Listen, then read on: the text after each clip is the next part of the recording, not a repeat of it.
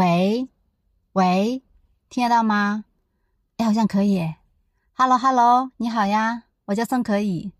这是我向宇宙发出的第十二封声音交友信。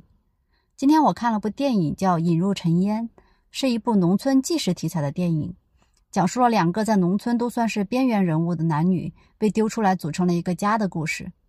男主叫马有铁，老实巴交，一直在哥哥家里做免费的帮工，只有一头驴属于他。女主叫曹桂英，她从小有身体疾病，手脚都不利索，在哥哥嫂嫂家也是当个拖油瓶一样，又打又骂的长大的。他们原本都过着虽然黑暗，但是还能忍受的生活。凑到一起以后呢，他们欣喜地发现，原来自己还能被别人惦记着，被重视着，在穷困的生活中慢慢生长出了希望，有了亮光，因此也就有了一个自己的家。家是一起种出来的麦子包谷，也是一砖一瓦共同建立的房子。更是那个有光有温暖的人，这是故事里面引人入胜的前部分。我们感动于从泥泞中开出一朵花的过程，最终故事的走向仍然是暗黑的。女主因为疾病和意外坠河而亡，男主默默还清了所有的人情和债，放走了驴，追随女主而去。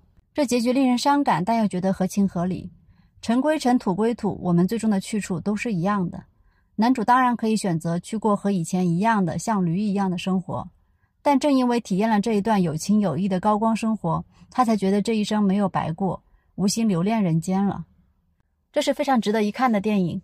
作为普通人，我们面对如此多不确定的天灾人祸，生活节奏被打乱、不知所措的时候，常常会觉得自己是社会中的边缘人物，有种深深的被抛弃的孤独感。有时候你会觉得这就是人生吧，这就是自己的命。但是，一旦你被看见、被共情了，才发现生活是可以变成彩色的。过去那些黑白灰的经历都可以一笔勾销了。共情是一切关系真正开始的地方。就像电影里面，他们都曾经善待过村里面的一个老疯子，他们都对驴、对燕子、对麦苗有着和其他人不同的怜爱和呵护。从心理的角度呢，是他们有相同的自我投射和共情。他们同为弱者之间的惺惺相惜、相濡以沫，就显得无比真实又浪漫。什么是浪漫呢？无非就是在苦难的日子里面，依旧保持着对生活的热爱，对未来的憧憬，不放弃希望，就有奔头，有奔头就有力量。他们之间没有说过任何一个“爱”字，每个行为却都是爱。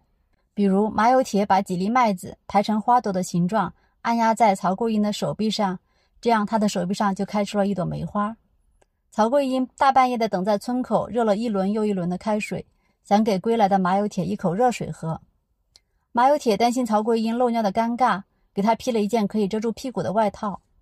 这种细腻流淌的爱，不是冠冕堂皇的仁者之爱，而是对彼此的珍视。怪不得导演说，他拍这部片子是想教大家如何种庄稼，如何建房子，如何谈恋爱。是呀，在焦虑与彷徨的时代里，人们需要在触及心灵的影片中获得某种疗愈。引入尘烟可以被看作是一种情绪解药，推荐给你。再见。